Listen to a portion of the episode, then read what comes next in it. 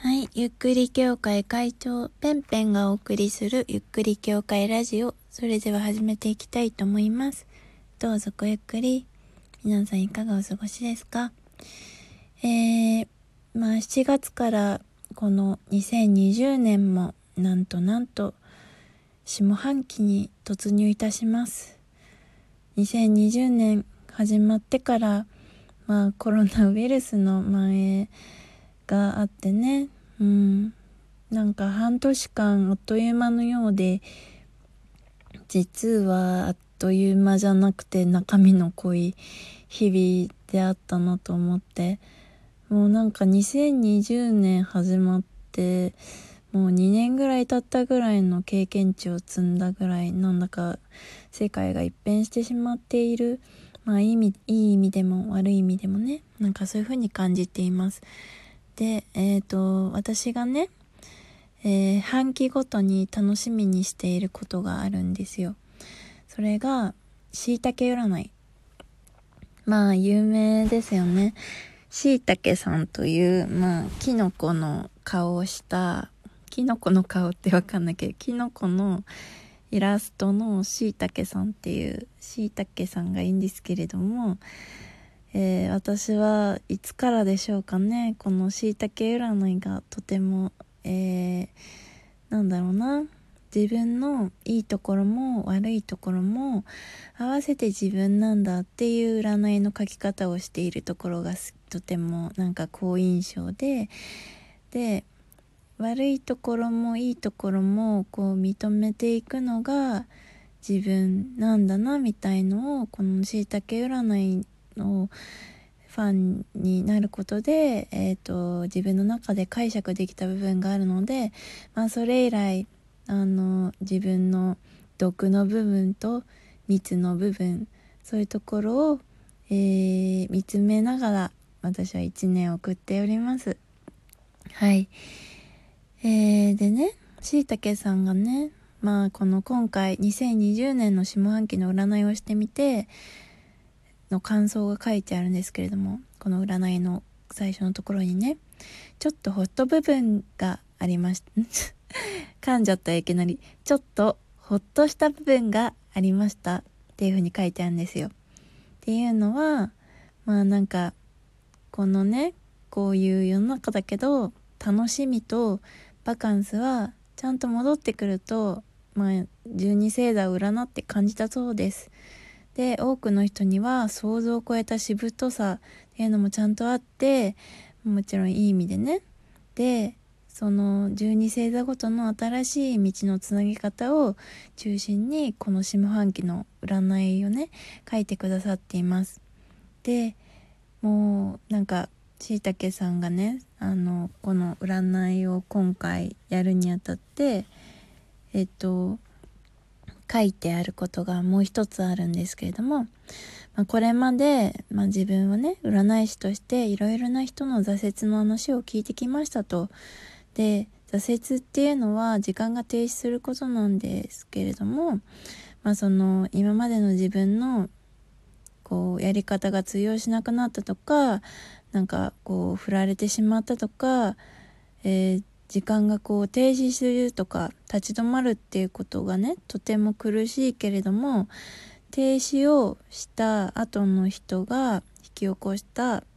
数々の未来への爆発力も、まあ、挫折と同時に見てきたと言っていてでこの2020年の下半期っていうのはそういう喪失感とか悲しみっていうのをこう未来を作り出していく馬力変化していく変換していく時だと思ってるっていう風に言ってくれているんですね。でもちろん焦っちゃう人とかもいると思うんだけど自分のペースで大丈夫だしあの人と比べる必要もないよって少しずつこうなんでしょうね爆発力をこう起動していきましょう。っていう風に言ってくれていて最後の言葉が大好き。近い未来に再び迎える展開もこれから目にしていく世界は全部宝物になっていくからっていう風に言ってくれています。ありがとうしいたけさん。私はあなたのおかげで下半期もなんだか頑張れる気がしてまいりました。はい私はお羊座なんですけれどもえー、まあお羊座はねまあなんかまあそうよねって感じのことが書いてあって。でこれねあの普通の人はえっといつからだっけな、まあ、いつからか忘れちゃったんですけどまだ公開してなくて見ることができないんですけれどもえっと「防具ガール」というえっとウェブメディアというかまあ、防具って「防具ガール」っていう雑誌ですね。の兼ウェブメディアでこの「、しいたけ占いは」えーと、連載されているものなんですけれども防具ガールの LINE アカウントでお友達になると、まあ、先行でこのしいたけ占いが見れるという仕組みになっておりましてはい私まんまとやられてこれを機に防具ガールのお友達になりましたよ。はい。でねまあこのなんかコロナをねコロナがこうちょっとずつ収束してなんかこうだんだんだんだん元に戻っていく感じになっているじゃないですか。なんかねやっぱりこういう出来事を経験して今までの自分っていうのが普通に感じられなくなってきていてっていうのはコロナの時の静けさっていうのが私は意外と好きでうんなんかなんだろうなじっとそこにいるっていうことが肯定されていたりマイペースに過ごす。自分で想像して自分の時間を楽しむ。なんかそういうことにすごい集中できたなって思うんですけれどもなんかだんだんまあいいことなんですけれどもだんだんなんか商業施設がオープンしていったりとか美術館がオープンしていったりとかそういう日常に戻っていっているのをすごく感じるんですけれども同時になんか電車の中の広告もすごい増えてきていてまたこう騒がしくなってきているなっていうのを感じるんですよ。でなんか前はねその騒がしい状態